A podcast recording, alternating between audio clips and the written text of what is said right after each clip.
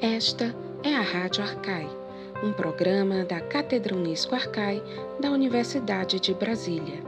Neste episódio, vamos ouvir Gabriele Cornelli, da Universidade de Brasília, que falou sobre a alma trágica de Platão, no quarto simpósio Filosofia e Literatura da Unicinos, de junho de 2017.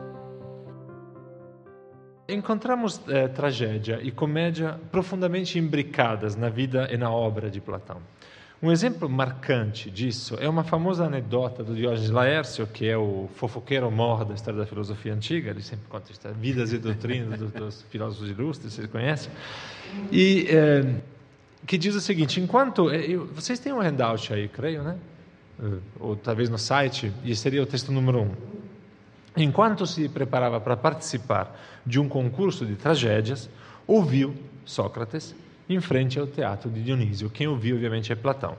E então jogou os poemas, dizendo: Hefesto avança assim, Platão precisa de ti. Dizem que a partir de então, aos 20 anos, tornou-se discípulo de Sócrates. Aqui, diversos comentadores falam que é uma paródia do, do canto 18 da Ilíada, em que a Tétis é, chama Hefesto com as mesmas palavras, o divino Fabro, mas isso pouco importa. O que interessa é esta, esse movimento plástico, né? esse dramático. Platão joga. Por que aquele chato que vai ouvir a tragédia no teatro com o texto na mão? Para ver se. Na verdade, tem um motivo, vocês sabem, né? que os atores tinham muita liberdade, então tem muita briga entre os, os autores de teatro gregos antigos e os atores e frequente, o, o, quem, o autor do, do, texto levantava no meio da peça e falava: Eu não escrevi isso, fala direito, falava para o ator. Né? Então Platão era um desses caras que provavelmente se engajava em brigas com os atores. Então, mesmo descontando um pouco dessa brincadeira do Deus Laércio, é interessante perceber aqui que a vocação de Platão, porque essa é uma, é uma narrativa de vocação, né? o cara está indo para um lugar, tropeça e vai para outro, né? É um clássico eh, topos literário da vocação. Essa vocação de Platão, nessa vocação, já estão presentes os dois gêneros literários fundamentais que vão definir, creio, depois a vida inteira de Platão: a tragédia e a comédia.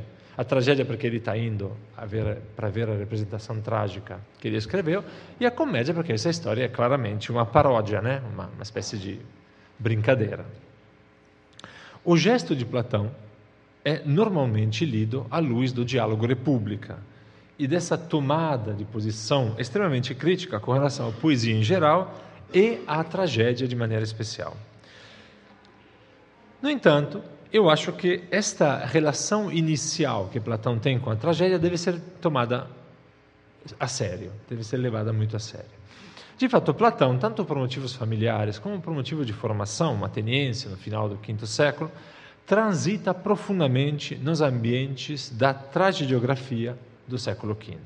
Crítias, que vocês sabem foi o líder dos 30 tiranos, é da família de Platão, é tio dele, é um renomado autor de tragédias também. A tradição conserva uma passagem belíssima. Mais perto. Ok. Então, um, vou ver se eu consigo. Assim tá bom? Você acha? Então dizia que eh, tem uma passagem belíssima do Critias do Sísifo, eh, que é conservado pelo Sexto Empírico, que trata, que é uma tragédia que fala sobre as leis, sobre o temor dos deuses, né? E Platão, ele na formação dele tem uma viagem importante que ele faz ao Egito, e essa viagem ao Egito, Platão faz sendo acompanhado por Eurípides, que é simplesmente o maior tragediógrafo da geração dele, né? Eh, Diógenes vai contar que Platão, Eurípides vai com Platão para o Egito, só que Eurípides fica doente no Egito. Então, em, vez de fazer o doutorado depois da... Ah, porque o Egito é o mestrado. Um grego não faz mestrado doutorado na Grécia, porque não tinha gente pronta para orientar.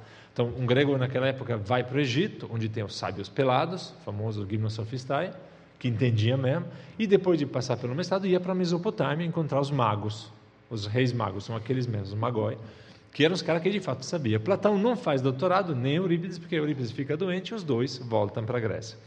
De toda forma, essas relações profundas, então, biográficas de Platão com a tragédia, você imagina a cena de Platão no Egito junto com Eurípides? Né? Ele queria expulsar Eurípides do quarto dele, provavelmente. Era um coleguinha de quarto, queria chutar ele para fora, que fazia confusão. Só posso imaginar isso. Mas, de fato, plasticamente, aqui as anedotas do Diógenes Laércio nos fazem, de fato, imaginar um Platão que, em algum momento, está profundamente envolvido com a tragédia, mas também acontece alguma coisa. Né? Certamente, Platão, num certo momento, decide abandonar a poesia e tomar o caminho da filosofia de Sócrates e se tornar um duro crítico da tragédia. A primeira tese que eu vou anunciar aqui é que esta ideia da crítica à tragédia é com quase certeza uma herança socrática que Platão tem. Então não é nem algo tão original, de certa maneira, em Platão. Aristófanes, no Coro das Rãs, uma das suas comédias, exatamente mil, na linha 1491, mostra claramente o incômodo que as críticas de Sócrates causavam ao teatro. E é, creio que, a citação número 3 do handout. É melhor diz o coro das rãs, vocês imaginem as rãs falando isso, né? É melhor que Sócrates não fique sentado jogando conversa fora, contra os pilares da música, música no sentido de tudo isso, né? negligenciando a parte mais importante da arte trágica, jogando fora o tempo em conversas fiadas, em discussões metidas, que nem um homem louco. Você vê que o coro não vai sutil com Sócrates, né? Desta vez se deu melhor do que na outra, nas nuvens, que foi queimado vivo, né?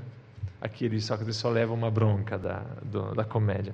Então, tem uma tensãozinha aí entre o teatro e Sócrates, né? Que vai aparecendo em todas essas literaturas.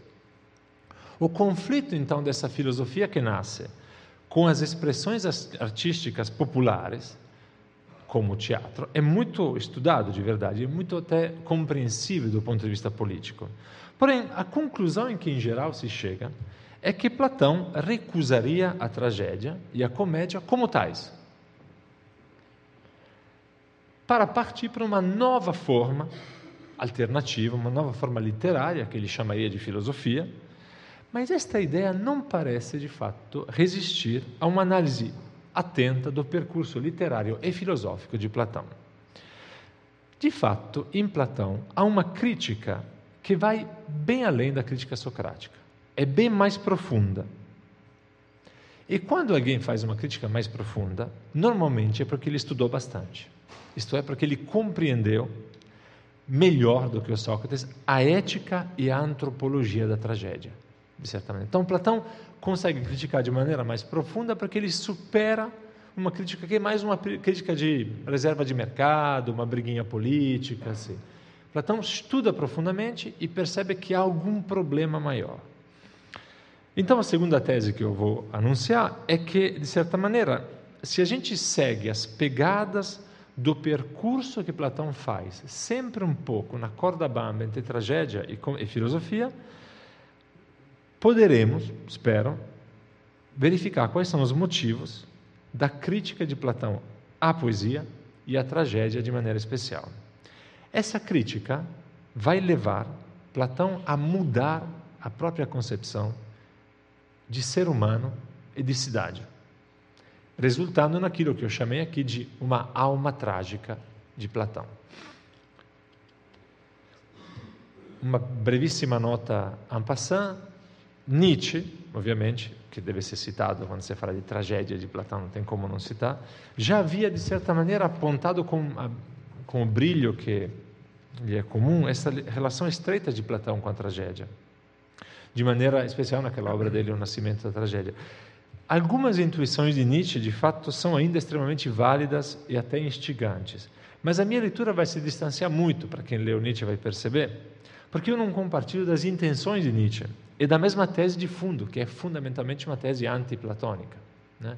Eu acho que o Nietzsche tem intuições interessantes, mas ele é tão antiplatônico que perde a beleza desse trabalho platônico. Para compreender a fundo, então, essa resistência de Platão à tragédia, eu proponho voltar um passo atrás e entrar muito brevemente num complexo mundo chamado órfico-pitagorismo. Um mundo complicadíssimo, onde, de certa maneira, nasce uma concepção trágica da alma individual. Uma concepção que entra em contato, entra em conflito, desculpe, diretamente com a polis e com suas estruturas simbólicas e reais de sustentação. Fundamentalmente, a cidade se sustenta simbolicamente e com poder real para exercer o poder sobre o indivíduo. A filosofia que nasce nesse momento, e a filosofia socrática também, são formas dessa sustentação da cidade também. Vou pontuar muito brevemente essa história desse confronto entre a alma e a cidade, que encontra exatamente na tragédia o seu lugar de maior expressão. E talvez na sofística, a sua elaboração teorética mais bem elaborada, mais bem precisa. Eu creio que nós possamos falar de uma descoberta da alma, ou, se vocês preferirem, de uma invenção da alma nesse período. Que teria acontecido então lá, no, lá pelo século VI a.C., no interior dessas tradições que são chamadas de órficas, pitagóricas, dionisíacas. Aqui os termos se misturam, é muito, é muito, não é o caso agora de entrar nessas distinções. A diferença da alma do sexto século das almas anteriores é que, por exemplo, na tradição épica, Homero, Exíodo, né, alma não tem nenhuma valência moral ou nenhum valor religioso específico. A alma dos poemas homéricos, por exemplo, é uma sombra, é uma espécie de dupla, é um fantasminha do ser humano, que se encontra lá em algum lugar depois. A alma da tradição médica desse período também, da, que está nascendo nesse período, a psique é simplesmente um princípio animador do corpo vivente. Né? É algo que você sabe que o corpo é vivente porque respira, porque tem a alma, e não é um cadáver. Mas não se trata ainda de uma concepção elaborada, em que a alma se torna algo fundamental que diz sobre a ética do indivíduo, fundamentalmente. Né? É somente com o dionisismo, com o pitagorismo, com o orfismo, talvez, é que a psique assume então um papel central na vida moral e religiosa. É interessante perceber que nesses movimentos, todos que eu citei, há algo que une eles, são movimentos muito distintos, né? mas que têm em comum algo que eu, por talvez falta de um nome mais preciso, chamo de radicalidade. São movimentos cujas experiências filosóficas, experiências religiosas, experiências políticas também, vão em direção de uma quebra da ordem. Uma quebra de uma, para uma, em direção a uma alternativa decididamente contracultural. É interessante que quando nós pensamos Platão, faço uma pequena pausa, nós sempre pensamos que Platão, quando cita a religião, ele cita a religião políades, a religião oficial. Não. Ele cita, toda a referência que ele faz à religião são cultos estranhos, minoritários, contraculturais, feito na esquina, feito, né? feito lá. A gente, quando a gente não entende um pouco da história da religião, acaba achando que Platão é mainstream. E Platão o tempo inteiro vai buscando coisas meio lá, contraculturais, exatamente. É, dizia então que esses movimentos têm em comum esta ideia contracultural. Por conseguinte, esses movimentos dão origem a comunidades e a formas de vida relativamente autônomas e independentes da estrutura política e social tradicional, que é, como depois Aristóteles vai falar lá no começo da política, a cidade, o etnos e a família. Não é por acaso, por exemplo, que nós encontramos nesses movimentos, na literatura desses movimentos, claramente, mulheres escravos. Que tem até um lugar de destaque, tem mulheres que são chefes de comunidades órficas, mulheres, no quinto século antes de Cristo, né? A autodefinição desses movimentos, em contraposição ao status quo político e religioso políade, leva antropologicamente a bem mais do que simplesmente um enfrentamento direto com as autoridades, ainda que houve de fato esse enfrentamento direto com as autoridades, mas leva a uma recusa do político da polis, que assume, e aqui entra a questão, tonalidades de uma radicalidade escatológica. Uma espécie de Antônio Conselheiro, para a gente entender, obviamente, né? me permitam o anacronismo e a completa. Só para, né? Então, se chega aqui, esse movimento chega a uma recusa de tudo o que é político. E entre os símbolos que mais deviam pesar, de certa maneira, são é a recusa do tempo e do espaço, que são aqueles limites que definem o ser humano na cidade. De certa maneira, então, a saída radical proposta para um ser humano preso ao tempo e ao corpo cidadãos é aquela de uma eternidade sem corpo, para sempre e sem limites. Vocês entendem facilmente, creio, o que significa para uma mulher escrava no quinto século antes de Cristo em Atenas, você ter a chance de não ter o corpo e de não ser e de não estar no quinto século em Atenas. É? Fica claro onde vem o, o elan escatológico nisso. Você precisa se livrar disso. Isso aí não tem futuro. Quem sabe numa outra vida? Mas nessa já foi. Né? É, esse é o espírito que eu estava querendo mostrar. Então, de certa maneira, esses movimentos começam a pensar escatologicamente numa vida eterna, bem-aventurada, sem corpo. A exigência, portanto, antropológica, política, de uma alma forte, uma alma pensada como forte, é consequência desse pressuposto, desse confronto. É aqui que se inventa a alma, portanto. E assim, pela imortalidade, a alma começa a ser pensada como um daimon, que é um termo grego que indica uma realidade semidivina, algo que sobrevive à contingência do corpo e do espaço. Né? E é exatamente o seu movimento, esse seu sobreviver a esses limites políticos do corpo e do espaço, que produz a metempsicose, aquilo que nós chamamos de ciclo de reencarnações. Com este ciclo, a vida moral da alma, que necessita de contínuas purificações de prêmios e condenações, dependendo do maior ou do menor comprometimento que ela tem com o corpo. Não é possível, obviamente, aqui seguir com esta história, seria uma história divertida até de contar, né? de como que eles se viram com uma identidade sem, sem espaço e sem tempo. Né? Mas eu acho que é importante aqui, pelo menos, recolher uma coisa para o futuro: que essa descoberta da alma ocorre desde o início num movimento que é contraposto à polis movimentos marginais à ideologia política da cidade grega de então.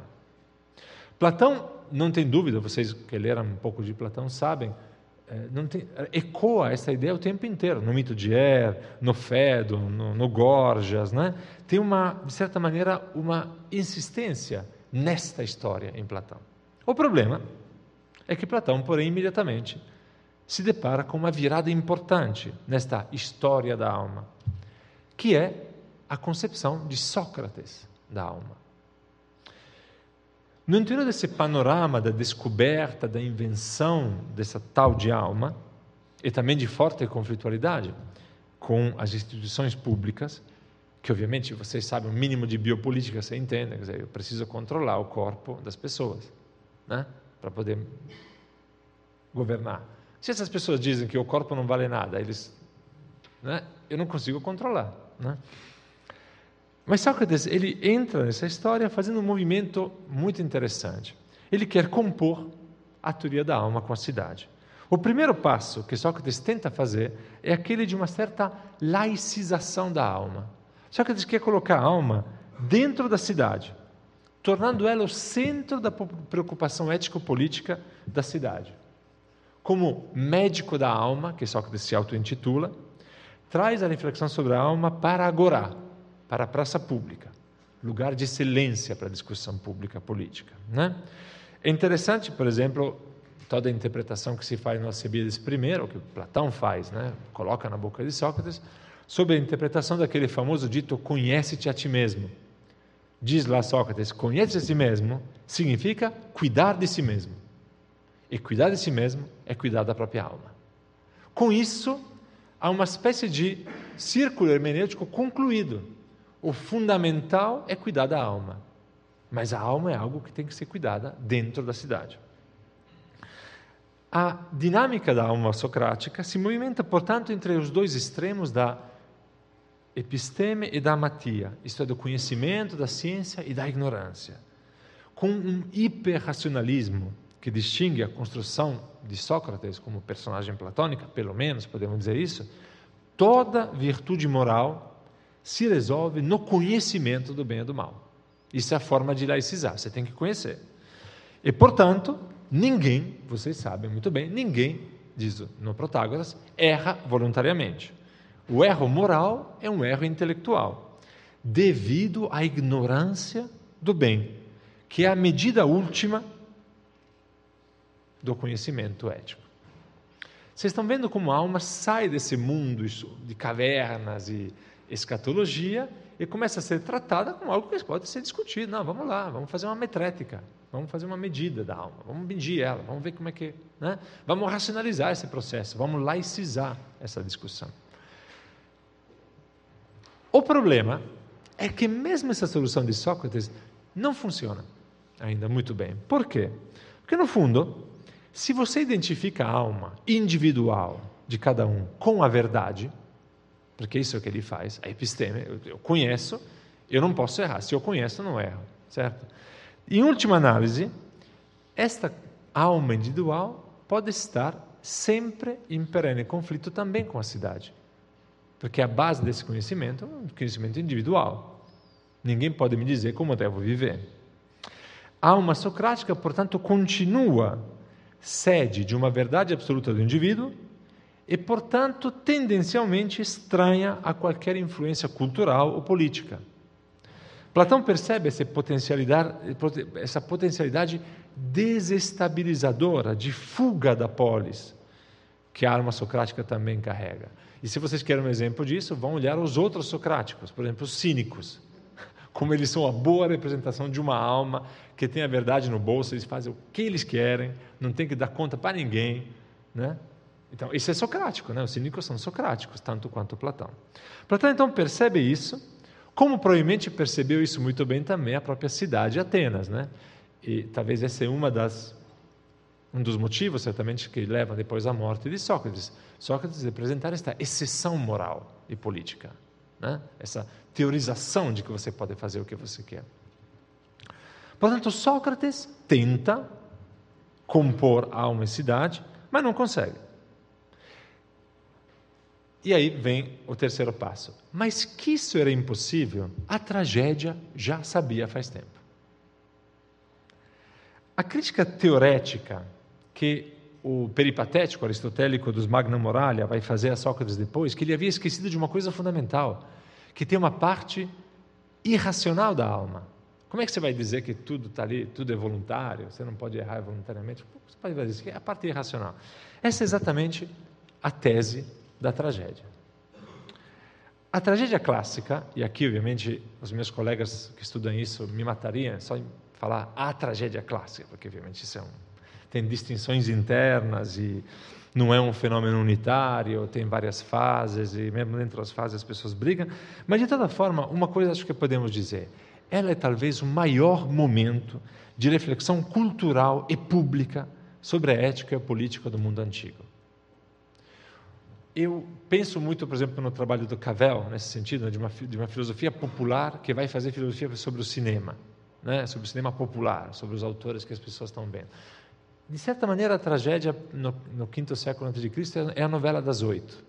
É aquilo que todo mundo estava olhando, é aquilo que dava um pouco bactinianamente, criava um dialogismo entre as, botava pauta para a cidade e a cidade botava a pauta da tragédia o tempo inteiro. Né? Você levava todo mundo para o Teatro de Dionísio, sogra, cachorro, não sei o quê, ficava lá o dia inteiro.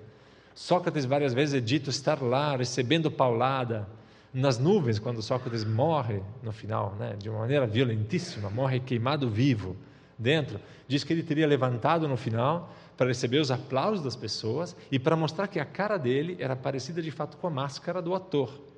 Então é de fato uma coisa muito misturada, não é um fenômeno intelectual, isso que eu quero dizer. Enquanto a filosofia de Platão é um fenômeno intelectual, a, a pragmática dela é para um grupo muito pequeno, ainda que não esotérico, Mas a tragédia não. O teatro de Dionísio é a novela das oito. Então tem um impacto muito importante. Né? Por isso, de certa maneira, ela é muito estudada também. E eu quero também um pouco estudá-la. Porque ela é um tipo de reflexão, de vida examinada, para brincar um pouco, popularmente. O tema da alma em confronto com a cidade é essencial para a tragédia, obviamente. É aqui que a tragédia vai entrar nessa história. Né? E demonstra como essa se coloca num plano de grande importância teórica para a compreensão da problemática da alma no mundo antigo. O que a tragédia faz é revelar continuamente um desajuste, um incômodo profundo no interior da alma individual, com consequências devastadoras para polis. Devastadoras. A figura de Édipo, por exemplo, só para citar a mais famosa, né? É, do Sófocles, talvez seja o primeiro e o mais importante exemplo desse incômodo da alma individual. Ele e o destino seu destino, o destino de Édipo, são açoitados por um homus daimon, diz Sófocles, um daimon cru, cru, um negócio insuportável. E tudo que ele tenta fazer para fugir desse destino acaba levando Édipo ao encontro do destino. É tragédia por definição. Obviamente, a consequência disso é que a autonomia moral do indivíduo vai para as favas. Né? Que autonomia moral tem o coitado do Édipo? Ele tenta, tenta, mas não consegue. Né? E o interessante é que o tempo inteiro Édipo vai aparecendo como culpado e inocente dos crimes horrendos que eu não vou nem citar aqui, vocês sabem.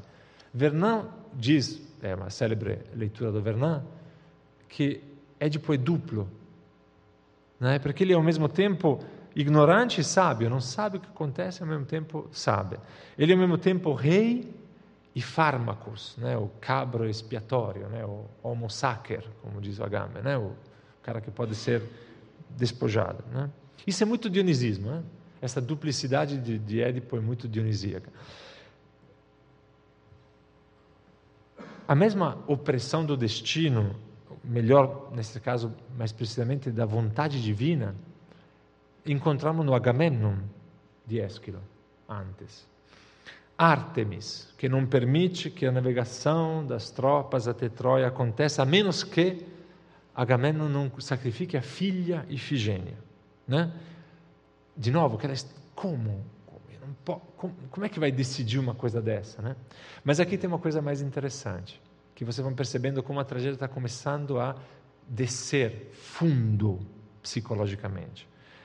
No momento que Agamemnon decide ceder à chantagem da deusa, se apressa para cometer o homicídio da filha, anota lá Ésquilo, ele é movido por um desejo raivoso. E aqui o termo grego é epitumia. epitumia. Ésquilo coloca aqui uma faca no coração de Agamemnon. Porque conhecemos bem o que significa isso, essa pulsão interna que passa por cima de toda moral, de todo costume social. Agamenon é menos inocente do que o Édipo. Édipo, tadinho, é um boneco, né? um mamulengo. Mas Agamenon não. Ele acaba interiorizando, contaminando não somente a sua ação, mas também a sua sede, a sede da sua vontade, que é a alma. Né? Ele, vai, ele sente de fato a vontade de matar. E não podem faltar as duas grandes personagens femininas da tragédia, Medeia e Fedra. Talvez são os exemplos mais evidentes dessa alma trágica que estamos tentando delinear em poucas, em poucas palavras. Medeia, que é a personagem Apolis por excelência, porque ela é bárbara, estrangeira, é mulher e é maga. Né? Ela mesma se define como a pessoa que está mais longe possível da polis. Né? Tem uma citação aqui: Eu, sozinha no mundo, sem cidade, Ápolis, exatamente o termo grego, sofro ultrajes do meu homem. Fui raptada como um butim de uma terra estrangeira, aqui não tenho mãe, o irmão, o parente que possa ser âncora nessa desventura. Assim de ti só quero isso. Se eu achar o meio uma possibilidade para punir meu marido pelas coisas más que me fez, guarde meu segredo. ela age por consequências. Mata não somente Jazão, sua futura esposa e o pai desta, mas até seus dois filhos, gerados com o homem amado.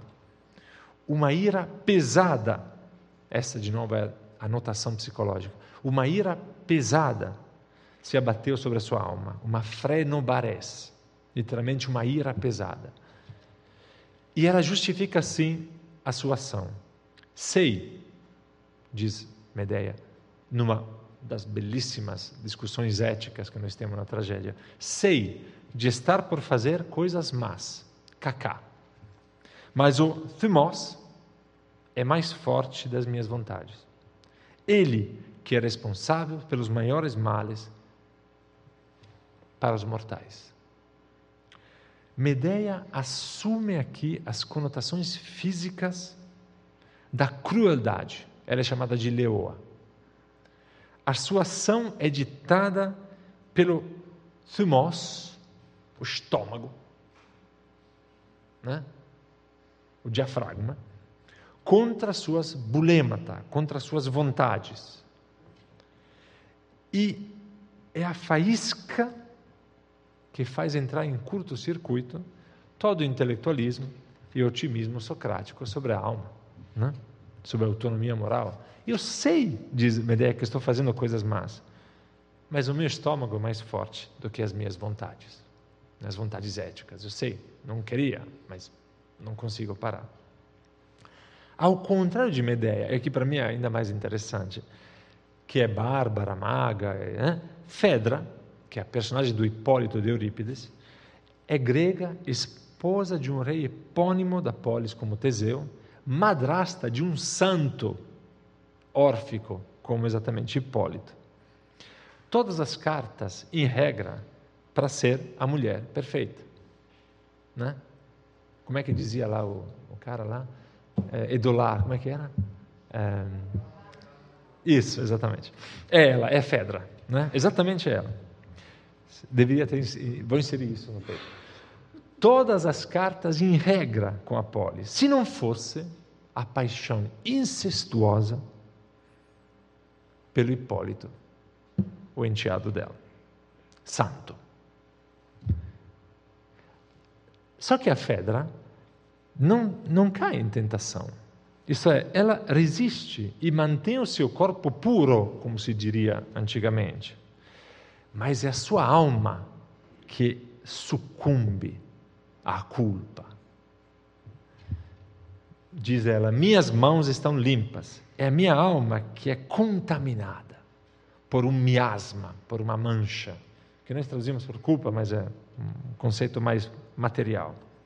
Fedra aqui é a inversão da lógica trágica do Édipo, né? O Édipo não mais, que, que, o herói trágico não mais sucumbe ao destino sem querer. Ao contrário, Fedra resiste à tentação de cumprir uma culpa, de sujar as mãos, mas não consegue tirar essa contaminação de sua alma, de sua inteligência e de seu desejo. E aqui o termo é eros, exatamente porque ela está apaixonada. A coisa mais bonita, que é para colocar na geladeira de cada um, literalmente, é o coro do Hipólito, que comenta isso no final e diz: os sábios, os sábios aqui, de fato, mesmo que não voluntariamente, todavia, igualmente, amam o mal. Isso podia estar na, entrada do departamento de filosofia, ficava bom, né? em vez que aquelas coisas tipo, quem não é geômetra aqui não entra, aquelas coisas. Né? Falar, os sábios, mesmo que não voluntariamente, que é uma crítica direta a Sócrates, né? Aqui tem Eurípides já brigando com Sócrates. Ué, Sócrates, que? você está me dizendo que você não ama o mal? E o termo aqui de novo, eros, kakon erosin, amam o mal. Aqui tem a síntese da duplicidade trágica. A tragédia, então, já sabia que era impossível compor cidade e alma. Emerge assim então esta dessa ideia de uma dessa pequena história, arqueologia da alma que eu fiz, uma alma trágica que significa um indivíduo pouco autônomo e pouco racional. Eu quero ver você construir uma cidade sobre isso. Não é? Porque esse é o problema ou por constrição fática, né? porque os deuses, o destino, ou por impedimento externos, paixões, ódios, amores, não parece haver salvação para esse indivíduo socrático, pensado como sujeito responsável da apropriação moral e cidadão.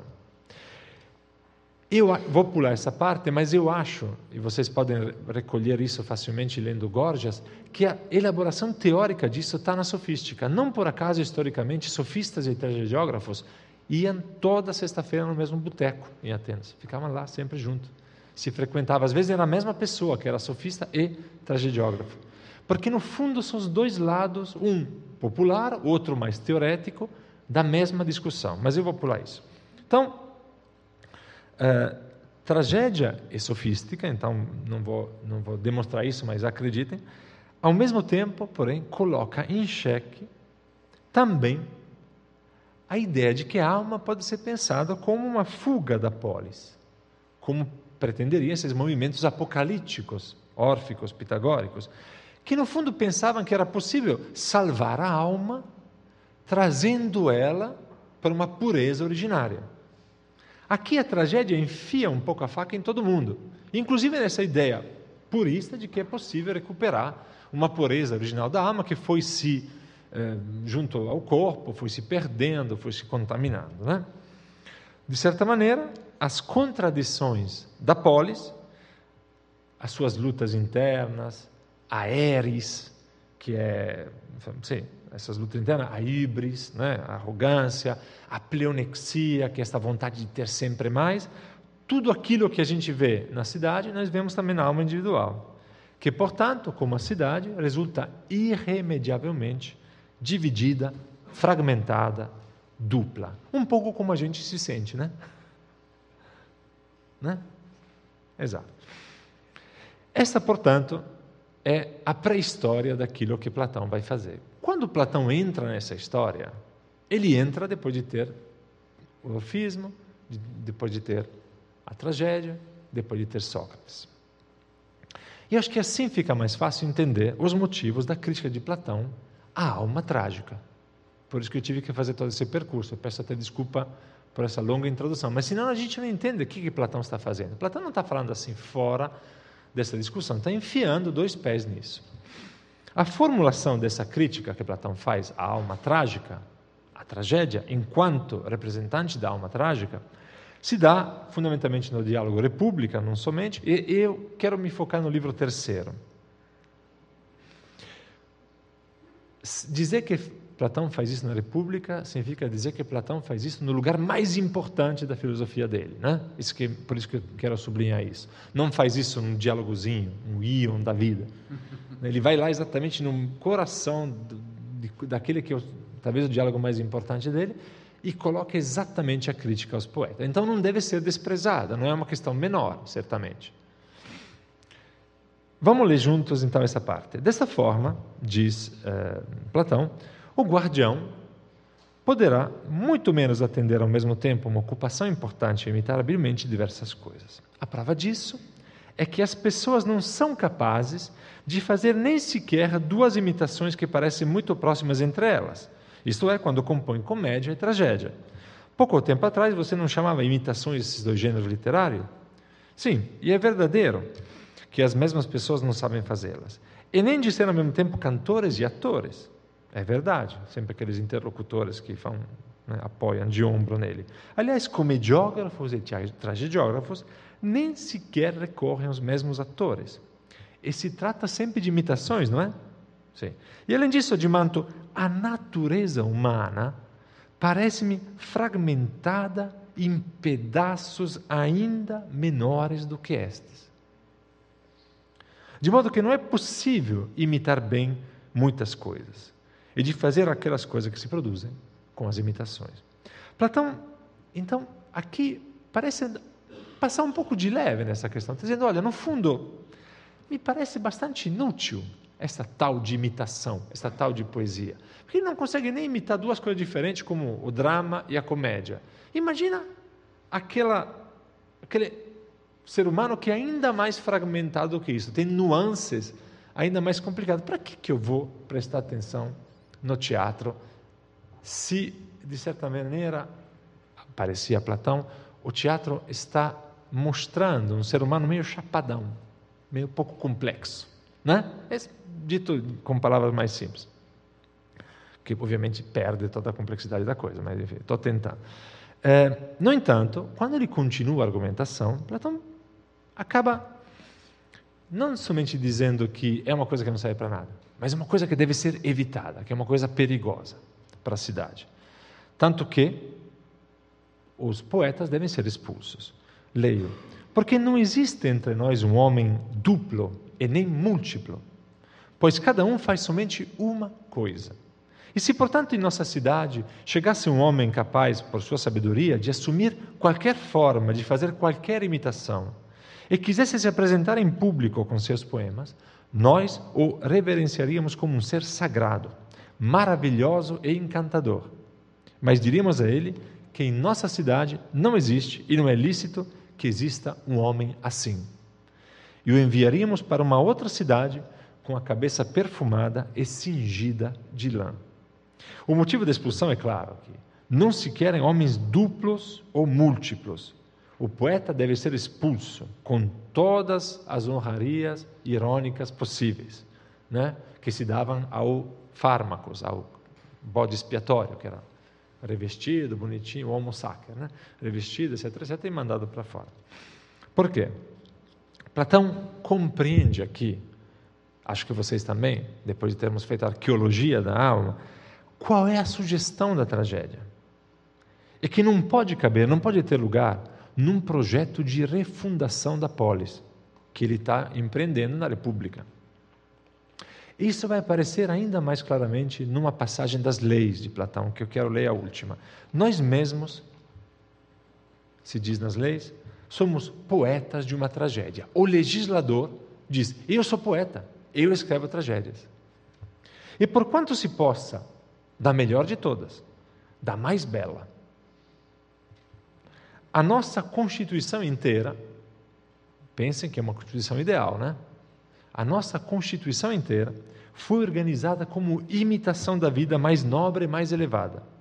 E dizemos que esta é, na realidade, a tragédia mais próxima da natureza da verdade.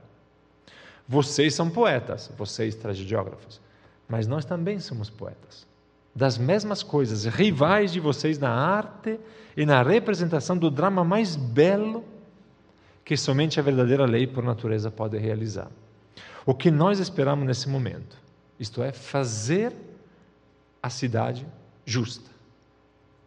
Essa é a melhor tragédia, melhor teatro, melhor representação. Não pensem, portanto, que com, muita, com tanta facilidade permitiremos a vocês plantar seus palcos em nossas praças e introduzir neles atores de bela voz, que gritarão mais do que nós não pensem que permitiremos a vocês falar aos jovens, às mulheres e a todo o povo sobre os mesmos costumes de maneira diferente das nossas. A única tragédia admitida, portanto, é a tragédia da imitação dos costumes bons, da ética certa, da ética que pode levar a cidade à paz, à prosperidade, etc, etc.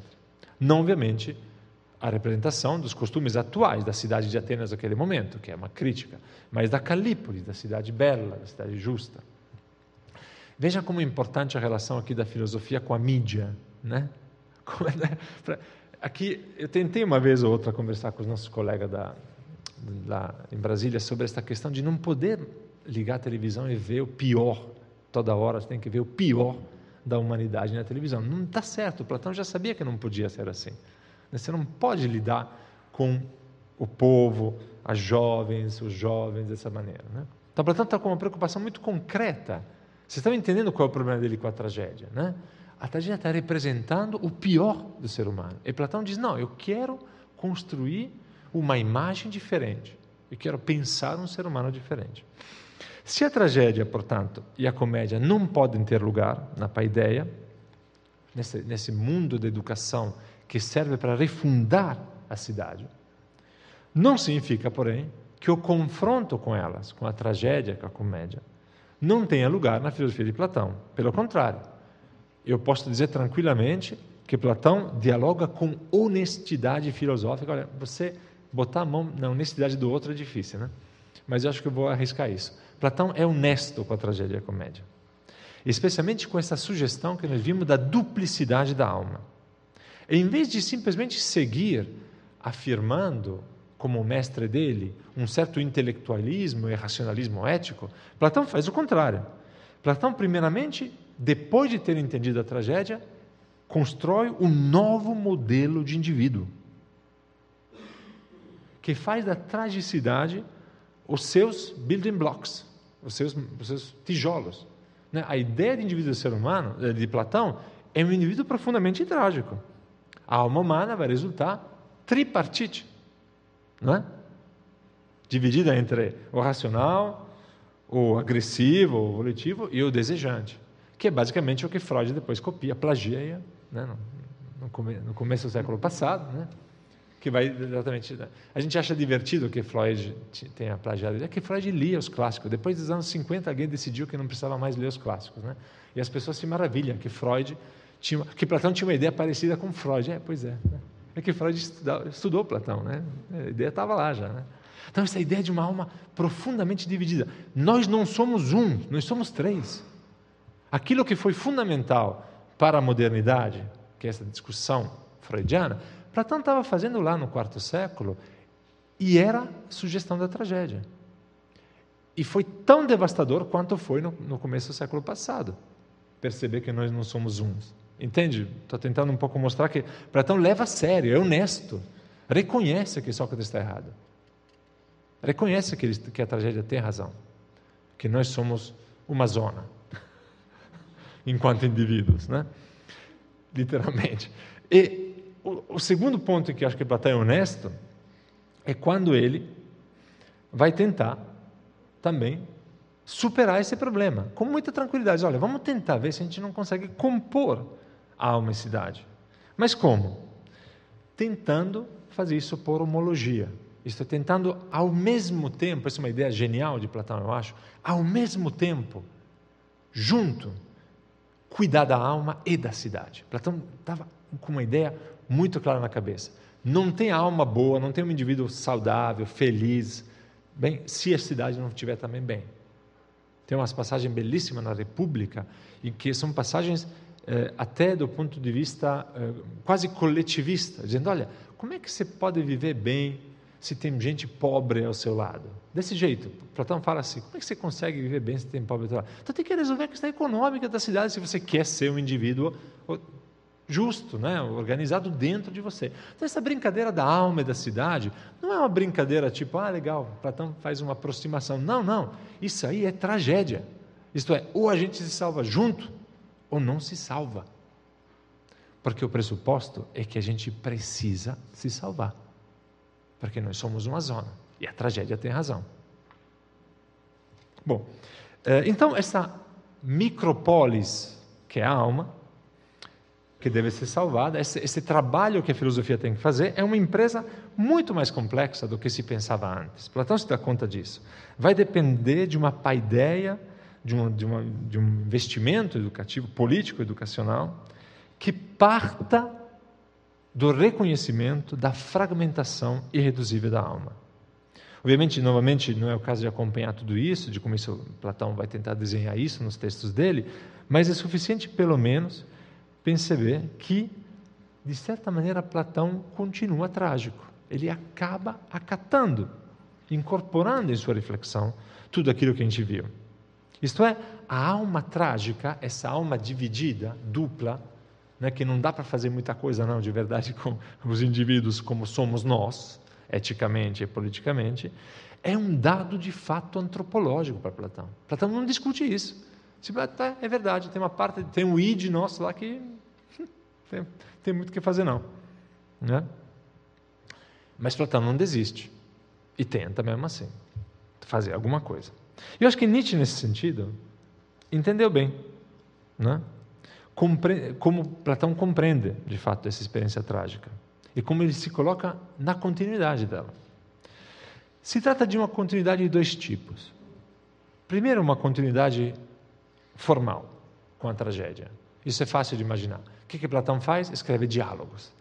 Ele larga o, o emprego de escritor da Globo, da novela das oito, e vai fazer uma coisa muito parecida. Né? Não é que se distancia. Tem uma continuidade formal. Essa continuidade formal pode ser lida de várias maneiras, mas eu gosto de ler dizendo o seguinte: eu estou, hum, de certa maneira, brigando ainda nessa, nesse momento, nesse mundo da tragédia. Platão, de fato, se assume em continuidade com o teatro, fazendo teatro, de uma outra maneira. É, como diz Platão, com certo, é, como diz, desculpem, Nietzsche, com certo sarcasmo, mas vamos reconhecer que ele tem razão, que Platão chegou por um desvio lá onde, como poeta, sempre esteve em casa. Né? volta e volta e volta, no final está fazendo a mesma coisa que ele teria deixado de fazer. Mas também, e essa coisa mais importante, essa continuidade de Platão, essa não quebra, então, de Platão com a tragédia, para dizê-lo de outra maneira, se dá in, não somente do ponto de vista formal, mas também do ponto de vista dos conteúdos, dos motivos, dessa alma trágica, dessa fragmentação, dessa tensão com a cidade, né? para a qual Platão pretende oferecer um caminho de salvação. No fundo, o que Platão faz, eu acho que é metabolizar a filosofia trágica em sua concepção da alma, em sua concepção da cidade. Assume, digere, processa as sugestões da tragédia, da sofística também, obviamente, e, nesse sentido, torna estas ideias tão profundamente suas que no final a gente esquece que quando Platão critica a tragédia, está criticando de certa maneira a si mesmo. Quando Platão critica a retórica, e a sofística, você olha o que Platão está fazendo. O que o Sócrates faz é basicamente ser o melhor sofista de todos, o melhor orador de todos. O que Platão está fazendo é ser o melhor escritor de tragédia de todos. É o cara que desenha melhor essa tragicidade da alma humana. Então a gente se deixa um pouco enganar pelo roteirista. Né? Platão está tentando o tempo inteiro, fazendo esquecer que o que ele está fazendo é isso, no fundo. Então, de certa maneira, o Platão filósofo e o Platão tragediógrafo coincidem. E a filosofia política de Platão acaba sendo uma filosofia política autofágica, de certa maneira. Né? Concluo, espero de não ter cansado muito vocês. É, Foucault fala de teatro filosófico, né, quando se refere a Platão. Eu acho que esta ideia é, é interessante, eu gosto de subverter, como o próprio Foucault permitiria tranquilamente, essa expressão para indicar com teatro filosófico o conjunto de estratégias que Platão utiliza, tanto em termos de forma como de conteúdo, para lançar mão no inteiro da sua obra filosófica aquilo que eu apontei aqui como trágico. Se os principais comentadores de Platão concordam em indicar que os núcleos teóricos, os pilares da filosofia platônica, são a teoria da alma, e a filosofia política, nós podemos concluir aqui que Platão faz circular, coloca em diálogo esses, nesses dois primeiros núcleos teóricos diretamente as sugestões da tragédia. Então, naquilo que é o coração da filosofia de Platão, nós vemos a tragédia o tempo inteiro. Isso nos permite concluir que, mesmo que orgulhosamente filósofo e não dramaturgo, Platão continua, de certa forma, aprendiz do teatro e de suas sugestões. Platão é um pouco o proteu da filosofia, né? se revela em contínua metamorfose, né? vai sumindo, aparecendo o tempo inteiro, se esconde o tempo inteiro por trás dos diálogos, das suas personagens, mas vai emergindo sempre em várias formas também, né? e também emerge a cada nova leitura que nós fazemos dele. O percurso que a gente tentou desenhar aqui não deseja esgotar possíveis imagens éticas que podem ser também encontradas na obra platônica, tem outras imagens na obra platônica, mas quero oferecer, acho fundamentalmente, um modelo, ao mesmo tempo historiográfico e filosófico, de como acho que podemos buscar, no interior dos caminhos do pensamento antigo, linhas mestras de um diálogo que se faz sempre entre a filosofia e a cultura, e dentro da cultura, mais facilmente com a literatura. As formas desse diálogo, mais do que o seu conteúdo, talvez sejam a lição mais importante para quem procura, como muitos de nós aqui, em outros contextos históricos, em outros contextos antropológicos, imaginar como imaginar a vida examinada. Muito obrigado. Você ouviu a Rádio Arcai, da Cátedra Unesco Arcai, sobre as origens plurais do pensamento ocidental.